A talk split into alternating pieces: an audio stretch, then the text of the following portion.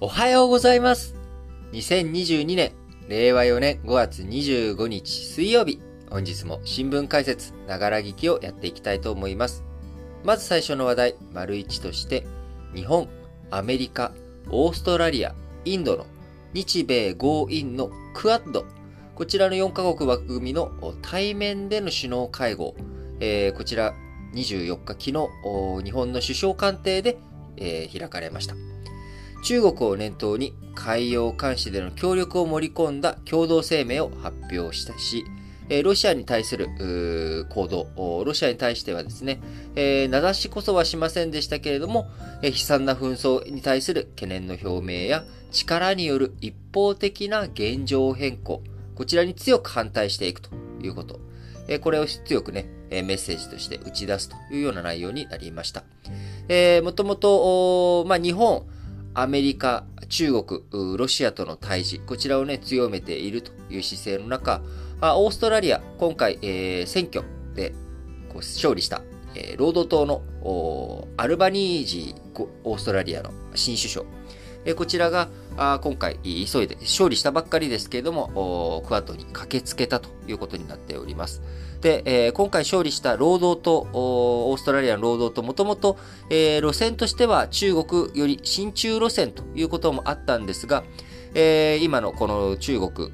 の海洋進出、こちらに対してしっかりと対処していかなきゃいけない。これは政権交代をしても、オーストラリアとして一丁目一番地の大切なことだということを示すためにも、えー、勝利したあ後、えー、この日本にに参加したと。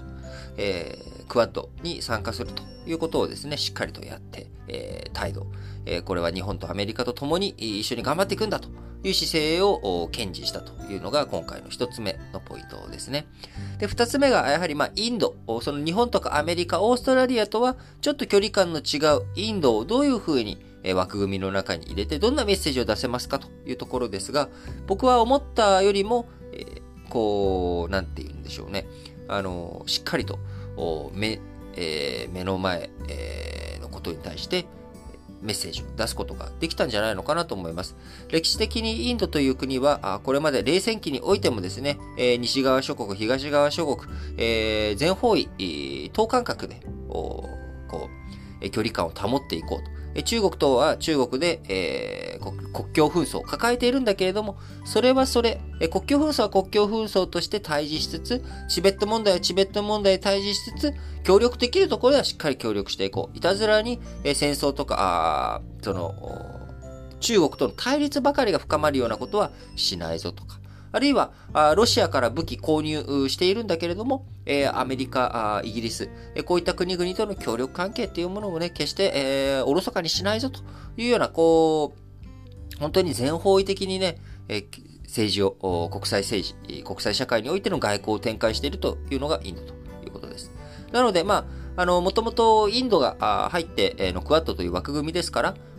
中国とかロシアを名指しして批判する、非難するっていうこと。これはね、まあ、多分やらないだろうと思われましたので、まあ、その通りの内容なんですけれども、えー、どう、誰がどう読んでもですね、中国やインドを念頭に置いたとしか思えない発言。えー、海洋ね、インド太平洋における海洋進出。これをしっかりと止めていこうとか。あるいは力による一方的な現状変更、こういったものに対してはね、絶対に許さないんだぜっていうようなメッセージ。えー、これもう、もう誰がどう読んでもですね、これ中国君とロシアちゃんのこと言ってるんじゃないっていうのはわかる、えー、文言、内容を踏み込んだ格好になりましたので、まあ、非常にそういった意味では、日本、アメリカ側から見たらですね、まあ、十分な成果になったのかなと思います。えー、なので今後、まあ、クアッドという枠組み考えていく上で大切なポイントはですね、これ一体何の枠組みなのっていうことをはっきりさせていくことだと思います。えー、オーストラリア、アメリカ、イギリス、この3カ国で形成している AUKUS、AUKUS、オーストラリア、UK、US、AUKUS という枠組みありますけれども、えこれはね、もうあからさまに原子力潜水艦、えアメリカとイギリスがオーストラリアに渡していく。この原子力、原子力潜水艦をね、えー、技術を供与していくと。いうことになっておりますんで、まあ、安全保障のための枠組みだっていうこと、これはもうしっかりと分かっているわけですよね。えー、そして昨日、アメリカが出した。IPEF、インド、 India Pacific Economy Framework、インド太平洋経済枠組み、えー、こちらもね、こう、経済の枠組みとしてやっていこう。これにはインドも参加と。アメリカ、インド、えー、日本、オーストラリア、えー、韓国とか、あその他ね、13カ国が参加、えー、してフレームワーク作っていこうという、なんか経済連携というのは経済連携としてあると。えー、で、日米安保は日米安保であるという状況の中、じゃあ、このクアッドという4カ国の枠組みは、まあ、自由なね、インド太平洋、これをしっかりとやっていくための連携していこうっていうことなんだけれども、安保の枠組みじゃないよね。経済の枠組みなの。経済の枠組みっていうわけでもないよね。一体何の枠組みなのっていうと、今のところやっぱり政治的な象徴というかですね、あの、強調してるよと。インドも、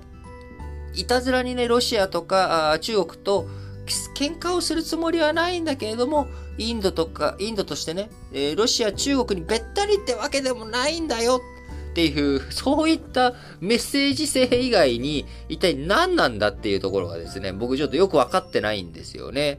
えー、岸田首相、会議の冒頭の中で、ロシアによるウクライナ侵略は、国連憲章の諸原則への挑戦だ。インド太平洋地域で同じようなことを起こしてはならないと述べ、まあ、安全保障的なね、えー、メッセージを出したりとか。えー、バイデン氏、我々はインド太平洋の大国であり、共通の価値観とビジョンのために立ち上がるというふうに語ったわけです。えー、今回の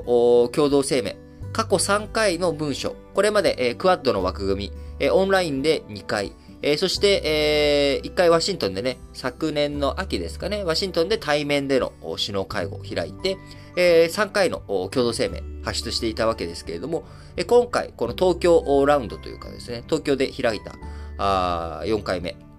の共同文書では、安全保障に特化した省が新たに新設されて、クワッド首脳の共同文書で初めて現状変更への反対という文言を盛り込んだということです。岸田首相記者会見の中で4カ国首脳が一致して世界に発信できたのは大きな意義があると訴えました。この中でね、やっぱり現状変更への反対っていうもの、えー、これを今回入れて安保の側面強めましたよっていうこと。これが出たわけですけれども、ただ、これってクアッドとしての枠組みが進化したというよりかは、あくまでも2月24日、え、これまでの過去3回にはなかったあロシアのウクライナ侵攻っていう事態、これを捉まえて、え、文言の中に追加しようと。力による現状変更には反対だという姿勢。これは別にインドもこれまで通りであり、えー、今ね、インドは国連安保理の非常任理事国入りをしておりまして、え非常任理事国として安保理、えー、参加して、その安保理の中で、えー、別にね、ロシアとかの非難、えこちらの方に回っているわけではないということ。それを踏まえると、まあ、今回、え章として付け足されたけれども、じゃあクアッドという枠組みが安保の枠組みとして機能していくのかといったら、あその章は設けたんだけど、別にそれは、あなんでしょうね。まあ、理念を発出しているだけなので、枠組みとして、本当にじゃあみんなで、えー、連携していこう。この枠組みで共同訓練しよう。あやっていこうとかっていう風になるんかいなっていう風に思うとですね、なかなかやっぱ難しいんじゃないかな。ただ実態としてね、実態としてインド太平洋での海上自衛隊とインド海軍とかの合同演習とか、こういったことはもう過去からやってきているわけなので、あのインドとして、えー、そういったものに協力するとか、あのー、そういった過度、そういう協力をするっていうのに、まあ、反対とか異論があるわけじゃないんだけど、ロシア、中国と対峙していく、ぶつかっていく、戦っていくっていうところに対しては、封じ込めるとかね、まあ、そういったところについてどこまでやっぱりインドの本音があるかって言ったら、多分、いや、そういうことはやるべきじゃないでしょうと。みんなね、あのそれぞれに事情があるんだから、あぜぜひひで一個一個ね、あの中国には中国のいいところと悪いところがある。悪いところについては指摘するし、えー、総論としてね、人権が大切だとか、民主主義が大切だ。そして、えー、力による現状変更を許さない。インド太平洋と海洋を、このね、自由を守っていくっていう、こういった、まあ、大きなッグなね、こう、理念。これを共有するっていうところはインドできるわけなんですが、じゃあお前こっち側来いよって言ったら別に来るわけでもないっていうところ。そして、えー、経済的な枠組みやっていきましょうっていう時には、今いろんなところで出てるのは、やっぱりインドに対して、えー、投資をしていこうとかね、えー、協力していこうっていう中になってしまっている。で、じゃあ他、あ今、アンポアンポの話とかね、そういったものをずっと出してしまいましたけれども、クワッド他には何か話してないのっていうと、え脱炭素の問題について協力していこうとか、まあなんかすごい相場な的なんですよね。だから、あの、例えば日米安保条約の元の日米同盟に基づいて日本とアメリカどうしていくのって言った時に、まあフライング気味な発言でしたけれども、えー、バイデン大統領の方が記者会見の中で、えー、台湾、防衛、これはアメリカの、こう、やらなきゃいけないことだっていうことを明言しちゃったりとかですね。えー、なんか具体的なそういう行動というもの、行動の中の、えー、その、この、東アジア、北東アジアの安全保障を守るために何をしていくんだっていうところがね、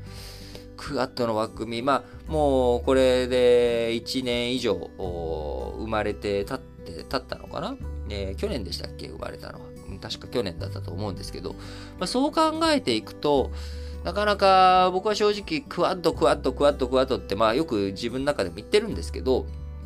まあ本当にどうしたらいいのかっていうのはちょっとわかんないですよね。まあインドという国を、えー、日本とかアメリカ側に転ばせるっていうことはまあ無理なので、えー、インドが過度に、まあ、上海協力機構とか、この中央アジア、ロシア、中国の枠組みの中にインドも参加したりとかですね、しているわけなんで、まあ、そういったところとのバランスを取る上でクアッドという枠組みにもインドに参加してもらって、インドを決して、えー、中国、ロシア側に引きずり込ませないぞという綱引きのための枠組みってなってもなんかそれもちょっと寂しいよなーって思っちゃうので、うん、なんか本当に難しい。その国際政治、国際社会、まあ、いろんな国、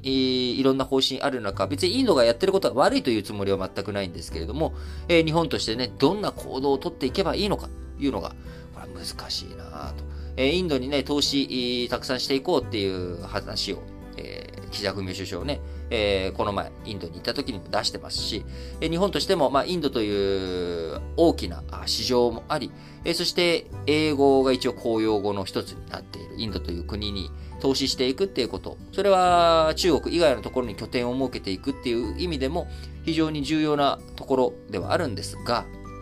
なかなかこう一筋縄でやっぱりいかないし、えー、日本という国、しっかりと戦略、戦術を持ってね、対処していかなきゃいけないんじゃないのかなと思います。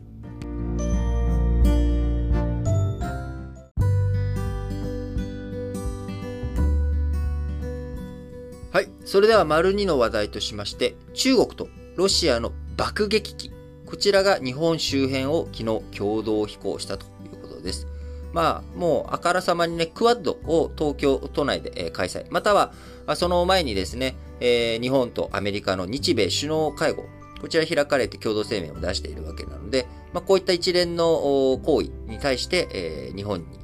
圧力、G 行動をしたというのが今回の中ロ爆撃機の共同飛行というところだと思います。えー、昨日、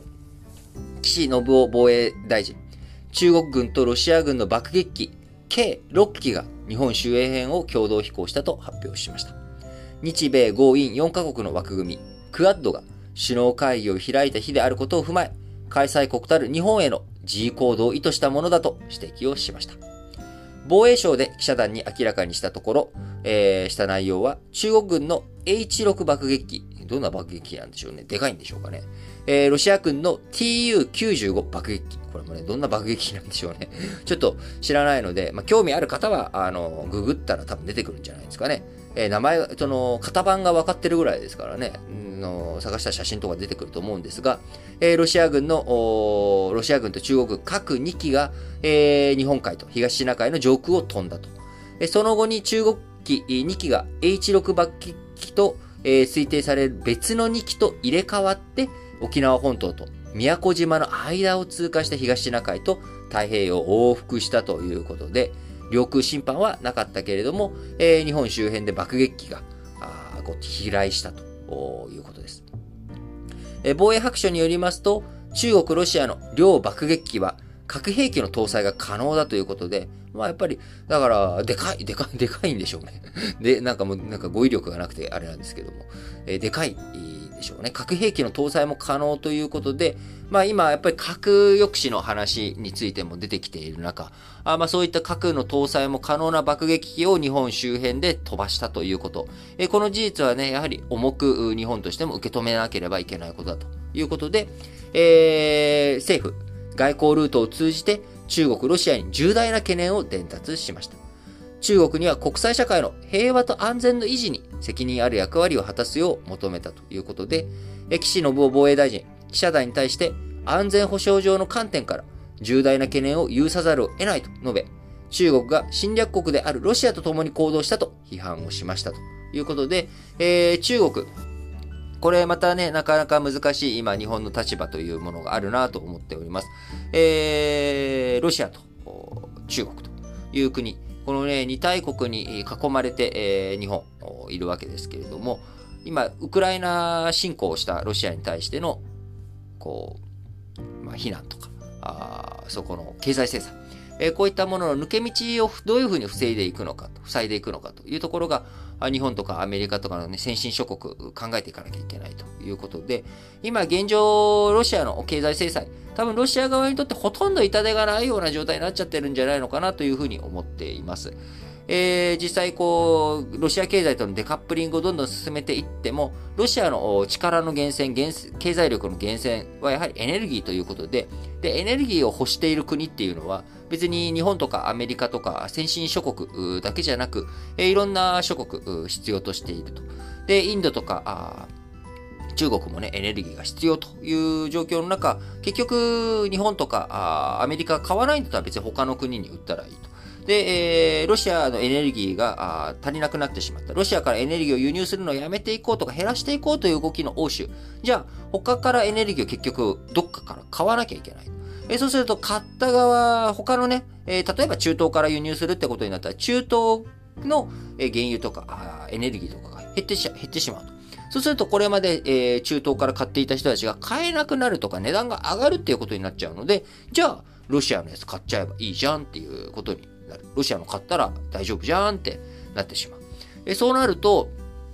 結局、日本にとってね、え何のための経済制裁なんだということになってしまうということで、え、そういったところのやっぱり実行力を担保させていくためにも、インドとか中国経済制裁とかね、え、抜け道、抜け穴にならないようにやってほしいという思いがあるので、え、日本としては、まあ、中国、今回ね、えー、G 行動したのは中国とロシアということで、2カ国とも多いと。えー、それはね、良くないぞということを言いつつ、えー、さらに、えー、新興国、この力の現状、力によるね、現状変更を実際にやったロシアという国と中国が行動を共にするっていうことは、中国もそういう国だとというふうに見られるぞと。えー、中国、えー、あくまでもその力による現状変更を、えー、やっていきますと。力による現状変更をする国ですって別に宣言しているわけではなくて、そこはやっぱりおとなしくですね、あのー、是々非でやっていくよと。えそして、台湾に対する問題っていうのは、これは中国国内の問題だから。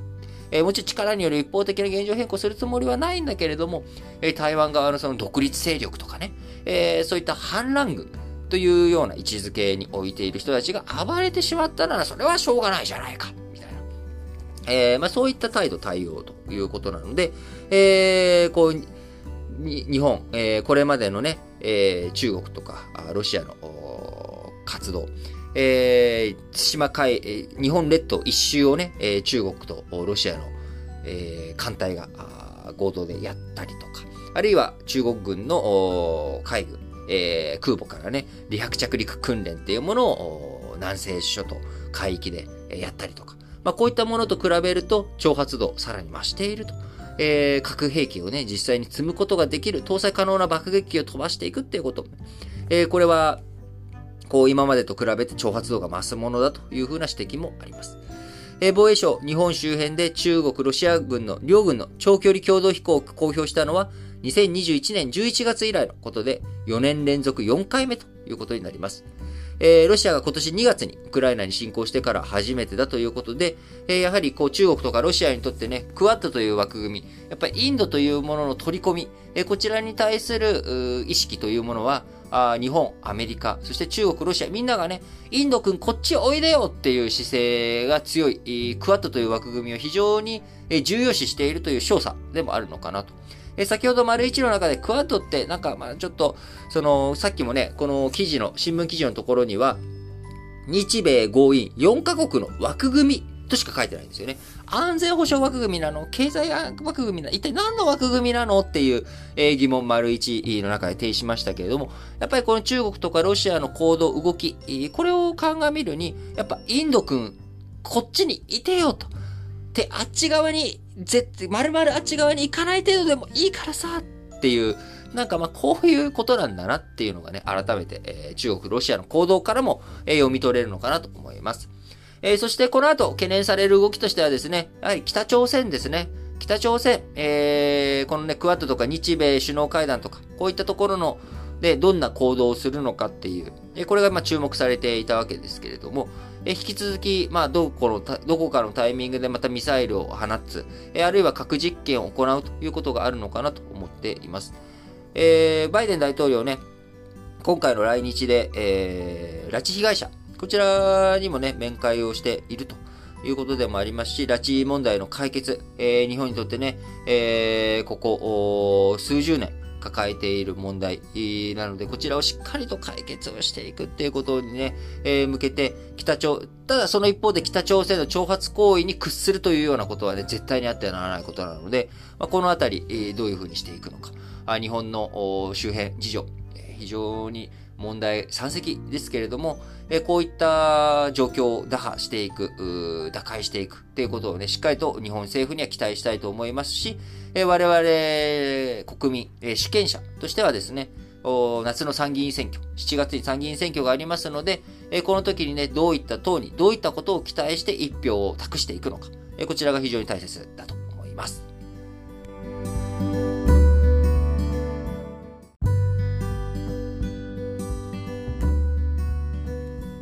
はい。それでは、丸3として、マイナンバーカードを保険証としても使えるという機能。えこちらについての話題というかですね、動向というか、もうな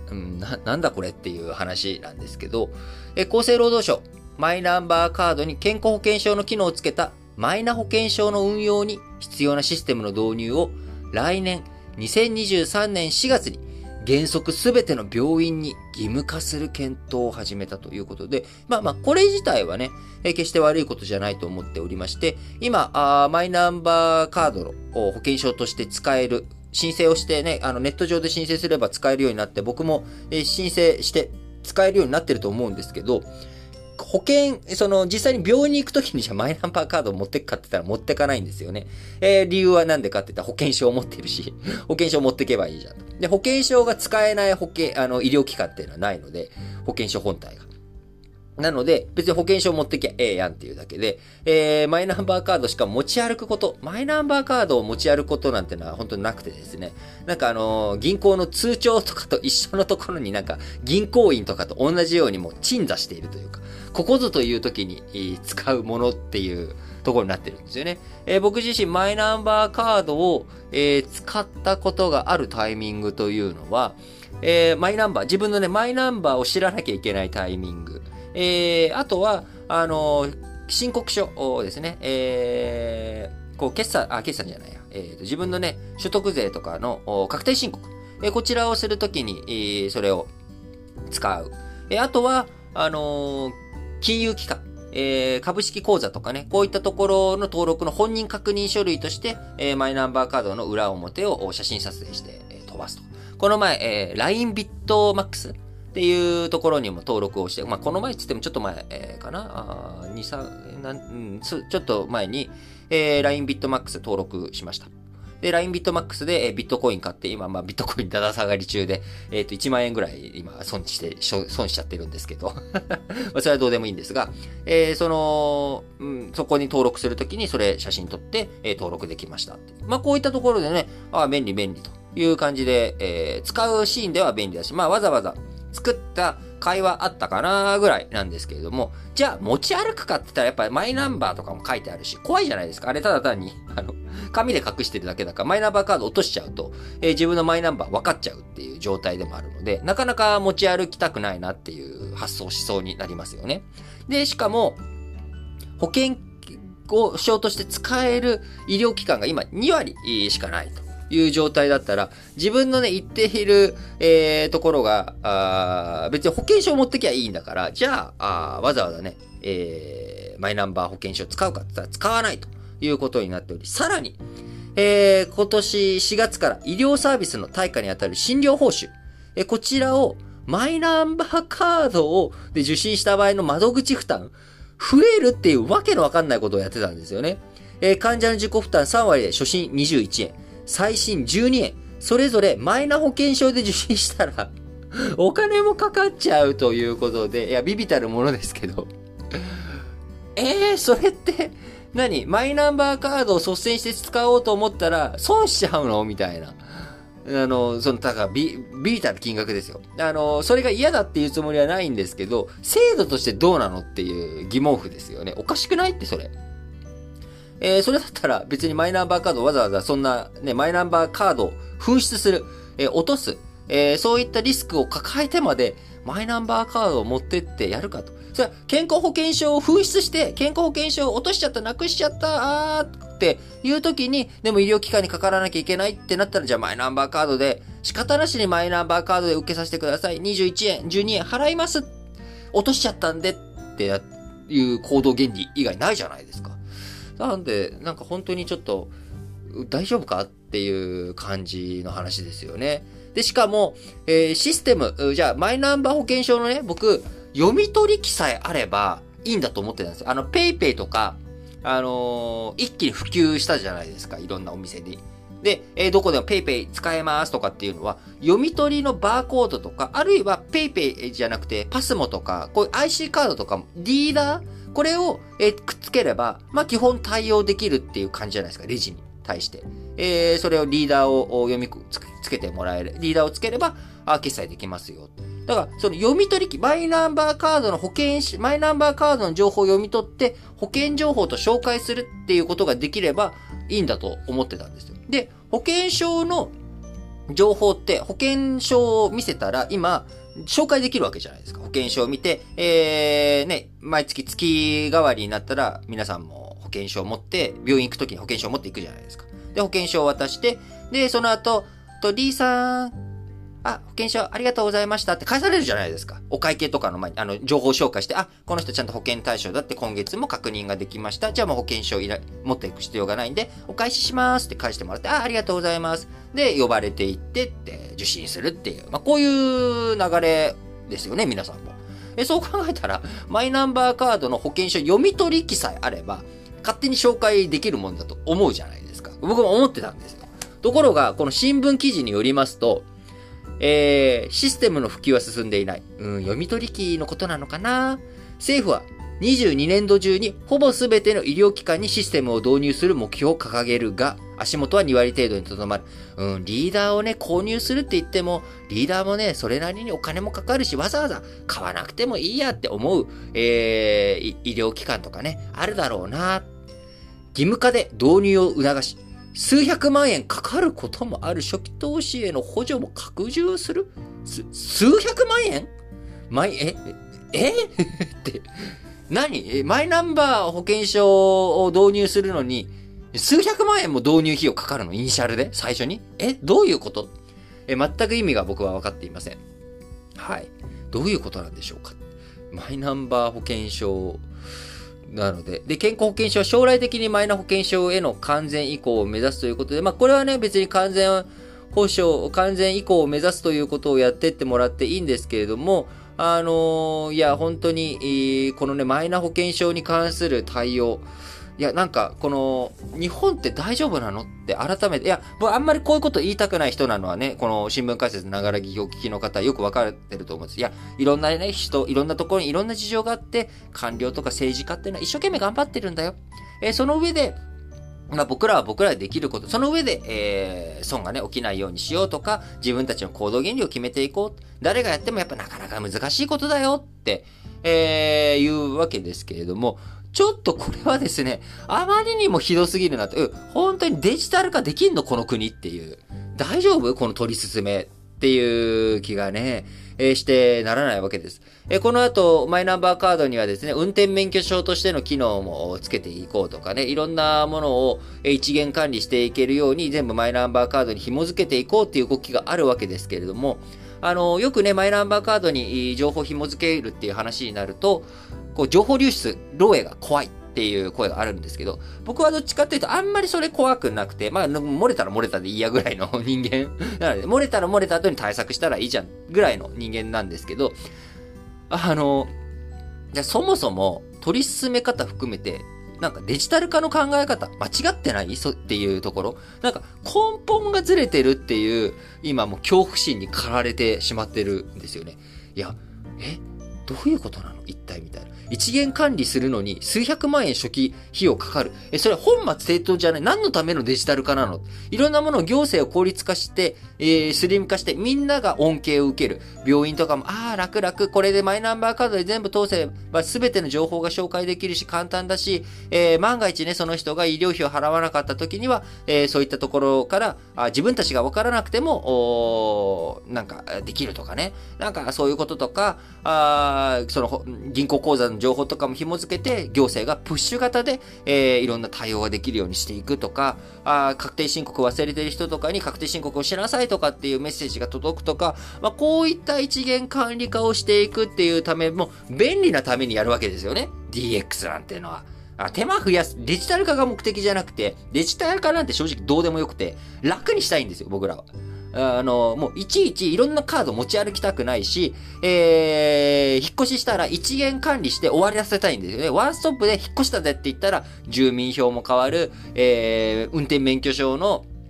えー、住所変更も終わる、何もかもが終わってほしいんですよ。おそれをやってよっていう、ワンストップで全部できるようにしてくれよなのに、大丈夫かっていうところ。えー、マイナ保険証に関する対応は、政府が近く決める経済財政運営と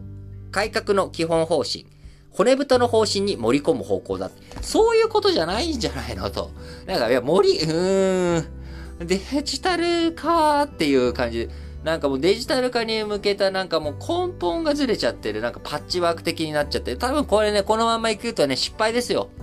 あの、日本デジタル化、あ2001年にね、えー、いろいろとやり始めて、えー、この20年で失敗したっていう結論で、再稼働、デジタル庁を作って頑張っていこうっていうところに水を差すようで申し訳ないですけど、えー、このまんまだとあかんということで、えー、どういう風にしたらいいのかなっていうことをちょっとね、え、考えていかなきゃいけないなと、自分自身。あの、まあ、政府に任せてどうにかなる話じゃないんだな、これっていうふうに今思っています。えー、対案はね、今まだ出せないですけれども、えー、ちょっとね、まあ、どうしていくべきなのか、しっかりとニュース、新聞読みながら、あ皆さんと一緒にね、議論考えていきたいなと思います。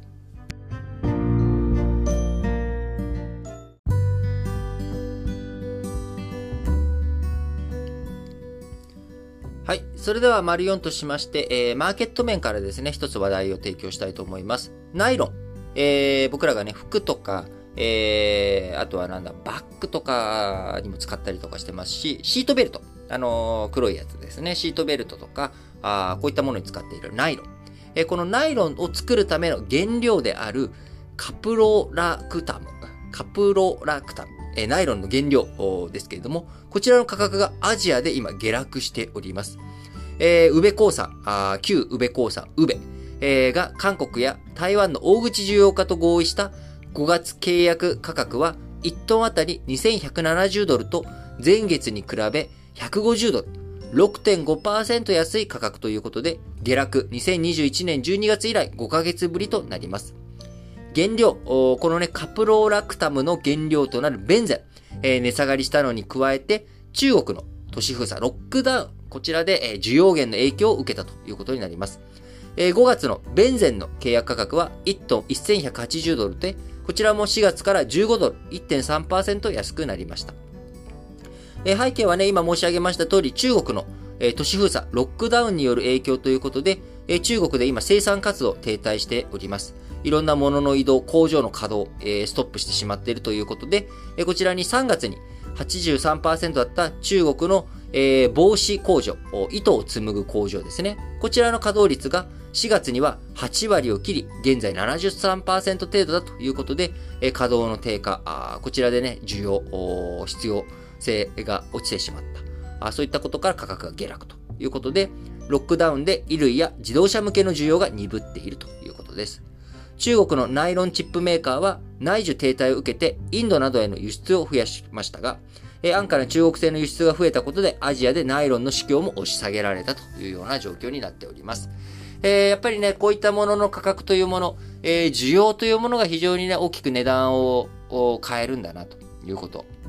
だからよく、えー、我々はですね、いろんなものを作った時に適正価格みたいな表現をしたりとかするんですよね。えー、これなかなかやっぱり難しくて、適正価格って何かって置いていった時に、あの、もちろんそのコストベースで積み上げて金額を作っていくっていうのもすごく大切なんですけれども、やっぱりこう値段というものはマーケットで決まるということ。えー、こう、おかみとかね、えー、あるいは、あ誰々がこの値段で作りたいだから、その、希望小売価格っていう言い方になるんですよね。えこの商品の値段はいくらですっていうのはメーカーは言えないんですよ。希望価格。希望小売価格とかね、メーカー希望小売価格っていう。で、メーカーがこれ作るのに、こういう風に、えー、なって、こういう風にな、こういう金額で作ったらね、まあ、お値段。これぐらいでっていう風に出すんだけど、それは希望価格でしかなくて、じゃあ実際にそれをいくらでどう売るのって言ったら、えー、マーケットだったりとか、実際小売りのところの現場で、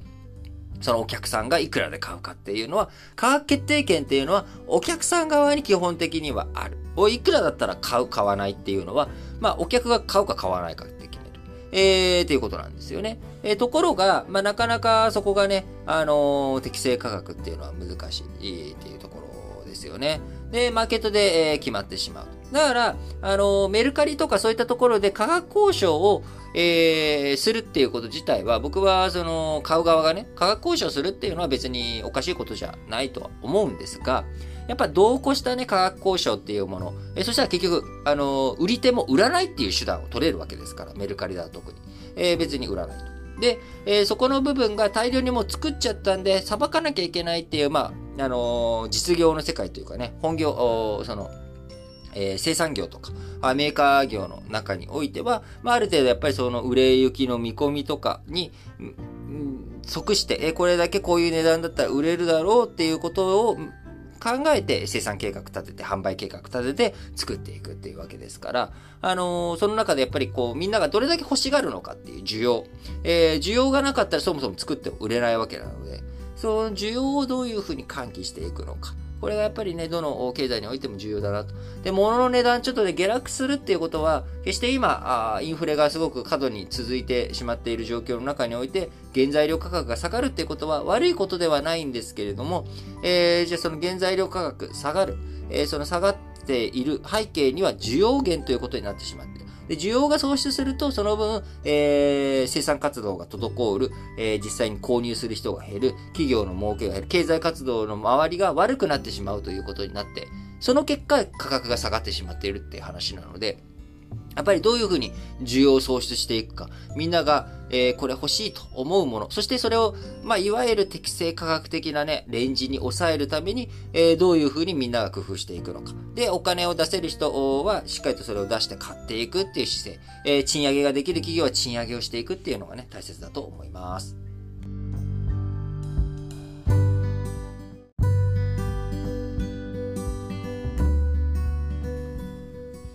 はい。それでは本日も最後、丸ごとしまして、主要語詞の社説を紹介して締めくくっていきたいと思います。学生の経済支援、朝日新聞ですね。学生の経済支援。必要な人に届く制度に。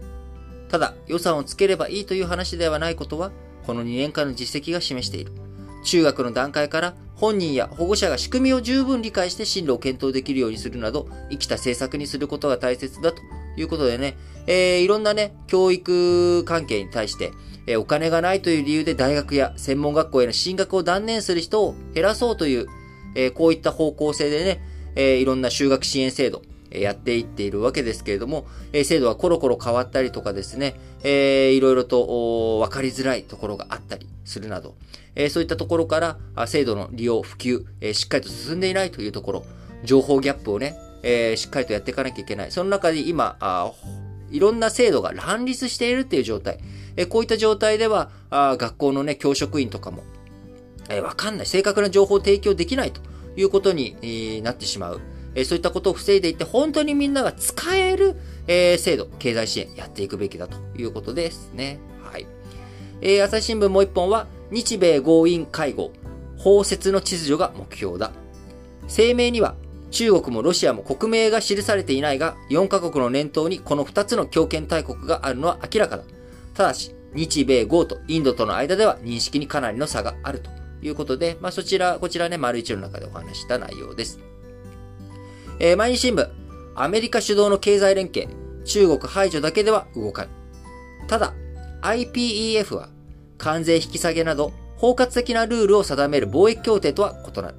市場開放などの利点は少なく、経済の底上げにつながるかはわからないということで、えー、昨日、丸2でお伝えしたね、えー、インドパシフィック、インド太平洋経済枠組み、IPEF、えー、アメリカが発表して、えー、おととい発表して、えー、日本、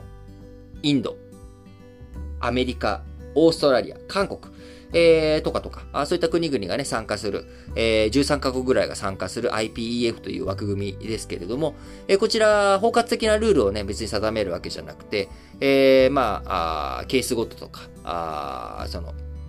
やろうとすることベースで、えー、事案ベースでみんな協力していこうっていう、まあ、ゆるい、えー、枠組みになって、えー、いるわけなので、まあ、経済底上げにつながるかわかんないよね、と。えー、昨日紹介したに、あのー読売新聞の社説では、TPP、えー、日本がね、えー、しっかりとやって、もともとアメリカも入っていた TPP にアメリカを引き戻していくっていう方向性、これがね、一番大切なんじゃないのということを述べたりとかしていましたね。えー、毎日新聞もう一本は、初の孤独孤立調査、実効性ある政策が急務だ。日々の生活で孤独を感じている人は約4割に上り、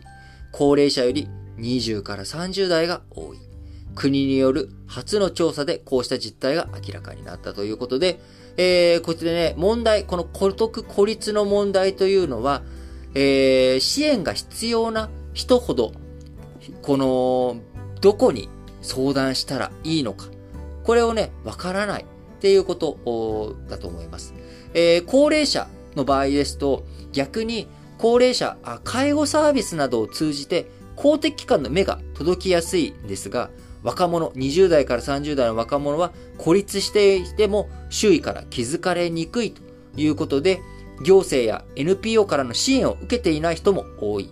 調査では孤独感が強い人ほどどこに支援を求めればよいかわからない状況も、えー、見えたということで、まあ、こういった情勢の中ね、孤独、孤立の対策、えー、本当に難しい問題ですけれども、えー、政府や自治体がまず力を入れなければならないのは相談したり支援を受けたりしやすい環境を整えることだということだと思います。えー、昨日ね、僕、オンラインで、えー、と、カウンセリング受けたんですよ。えー、オンラインでカウンセリング受けたのは初めてだったんですけれども、あのー、非常にいい体験、いい経験だったなと思っています。えー、僕のツイッターのところにね、えー、僕が受けた、あ先生、えー、とかサービス、えー、そちらの方の案内のね、えー、ホームページの紹介とか、あそういったことしておりますので、ぜひ、あのー、興味がある方は見ていただけたらいいなと思いますが、あの、一つね、ちょっとその中で気になったのは、僕的には別にカウンセリング受けるっていうのは、あのー、まあ、風邪ひいて病院行くようなものだと思っているんですよね。で、まあ、今回初めて、まあ、使ったっていうわけなんですけれども、なんか結構その反応がカウンセリング受けるほどひどかったんですか？みたいなね。なんかそんな感じだったりする。このリアクションが、ああ、これがカウンセリングを受けようという気持ちを苗させる人とかいるんだろうな。そのカウンセリングっていうものがすごく深刻なものだっていう風に捉える傾向の人がいたりとかまだするんだなっていうのはちょっと、なんか見てたりとかして、えー、ツイッターで出して、えー、思ったところですね。なので、あの、本当に別に、あの大したことないというか、僕の中で、えー、そういった心理的の面とかね、えー、そういったことをやっている周りの友人とかもいたり、いっぱいいたりとかするので、まあ、そういった中からカウンセリングっていうものもともと興味があるなっていう中、で、その中で、こう受けてみよう。そして、え、自分の中でちょっと気になるトピックというか、気になる症状というかですね。まあ、あの、ちょっと鼻がぐつぐつするなとか、あ、熱っぽいなとかっていう感じの症状を受けて、今までは葛根糖を飲んだらどうにかなるわって思っていたところを、まあ、あのー、ちょっと専門家使ってみよう。なので、えー、ぜひね、あの、この新聞解説ながら聞きをお聞きいただいている人の中にも、まあ、孤独とか孤立とかじゃなくても、いろんなその心理的なね、えー、悩みとか、苦しみとか生きづらさ感じていらっしゃる人もいると思います。えー、そういった方々、まあ、信頼できるその自分のね、合うお医者さん、え、カウンセラー、これを見つけるっていうのはね、非常に大切で、どうやって見つけたらいいんだっていうのは僕もわかんないんで、えー、あんまり経験がなくてね、今回、まあ、たまたまネットでそのキーワード、自分が悩んでいることのキーワードで見つけて、なんかまあコンテンツが充実してて、あ、この人なんか信頼できそうだなっていう人に、あ、オンラインカウンセリングもやってるから、あ、ちょっとオンラインで一回話をしてもらおうかなっていう話をしようかなっていうので探してみました。まあ何かのね、参考になったらなと思って喋った次第です。えー、産経新聞。クワッド首脳会合、対中抑止を一歩進めた。4首脳はいかなる地域でも力による現状変更を許してはならないことを確認し、緊張を高める威圧的、挑発的、一方的な行動への反対を共同声明に明記したと。えー、産経新聞もう一本は、拉致とアメリカ大統領、日米の結束で決断を迫れ。最終的に拉致被害者全員を取り戻すためには、日朝首脳会談で北朝鮮のトップ、金正恩氏に決断を迫る必要がある。このゴールから逆算して交渉を進めるべきだということで、まあ、取り戻すためにはですね、最後、えー、多分、トップ会談が必要なんだろうなというふうに思います。えそのトップ会談で、えー、取り戻す方策、施策、えそれをやっていくためにどういうふうに、えー、積み上げていくのか。それがね、大切だと思います。えー、読売新聞。水際対策緩和。往来の回復へ着実に取り組め。入国再開は団体客を受け入れる実証事業を実施した上で是非を判断するという。観光庁が中心となり、アメリカ、オーストラリア、タイ、シンガポールから4人以下が参加するツアーを計画しているということです。えー、読売新聞も日米豪印会談、重層的なあ協力に担う日本の役割。英国やフランス、ドイツなどもこの地域への、この地域というのはインド太平洋ですね。えー、の関心を高めている。欧州とも意思疎通を図り、具体的な成果を積み上げたい。これ、やっぱり日本という国、今ね、アメリカ、オーストラリアとか、あ韓国とか台湾とかインドとか、あそういった国々と一緒になってやってますけれども、イギリスやフランス、ドイツ、えこういった国々も今、インド太平洋にね、艦隊の派遣をしたりとか、日本と共同訓練やったりとかしております。えこういったものをしっかりと積み上げていく、えー、日本の安全保障を守る、日本のね、防衛のためにも国際社会との協力欠かせない。えー、日本国内だけを見つめて日本国内だけいいんだっていう情勢ではね、もはやないということ。え、そのために、えー、財政、日本の国の予算、何にどう使っていくのか。日本国内のことにだけ使っていくんじゃなくて、やっぱ防衛予算ね、防衛力の整備、こちらも非常に重要だなと思います。えー、日経新聞です。試験制限、私権ですね。試験制限の議論を促す時短判決ということで、えー、今回、東京都がね、時短命令をして、えー、こう緊急事態宣言の解除が間近なのに、あえて命令を出したということについて、違法としつつ、えー、東京都に賠償責任はないという、えー、訴訟の判決、玉虫色の判決に対して日経新聞。感染状況は刻々と変わる。緊急時の法的枠組みは実効性と丁寧な手続き、救済手段の3者のバランスが重要だと再認識したいということですね。はい。え最後、日経新聞も地域の安定へ日米は Go インとの連携深めよ。会議では感染症や気候変動対策、インフラ投資などでもクアッドが主導的役割を果たしていくことで合意した。アジア諸国の関心が高い懸案の解決へ取り組むことで、支持を広げる長期的な視点は重要であり、具体化を急ぐべきだということで、まあ、本当にね、今日丸一で申し上げました通り、クワッド、一体何の枠組みなんだというところ、えー、インドちゃん、えー、中国、ロシアに近づきすぎないでっていう枠組みでしかないんじゃないのと。いうところ、えー、そこにね、具体的にどういう風なものを付与して色付けをしていくのか、あ具体的なね、行動というものがやはり何事においても必要不可欠だというふうに思っております。はい。ということで、皆さん、本日も新聞解説、ながら聞きをお聞きいただきありがとうございます。えー、私ね、この新聞解説、ながら聞き、やってき、えー、ておるわけですけれども、あのまあ、たまにね、休みを入れていくという方針でやっておりますので、あのまあ、これで、本当はね、ちょっとね、実は今日休みたかったんですけど、えー、クワッドがあるので、今日はま、クワッドのあれはしなきゃいけないかなということで、えー、クワッドお話をしました。えー、今日ね、あのー、まあ、あ FOMC の議事録の発表が、カレンダーの25日なんですけど、時差があるんでね、えー、いつになるのかちょっとちゃんと把握してませんけれども、まあ、明日は、なので、ちょっと少なめ、えー、1、2本のね、えー、記事の紹介とか、ああるいはまあ、1本だけにしようかな。あのー、うん、ちょっとまだ決めてないですけれども、明日は、あいつものラジ歴と違って、えー、ちょっと、縮小版というか、あ短縮版でお送りしたいと思っておりますので、ご容赦ください。はい。それでは、皆さん、今日も元気に、いってらっしゃい。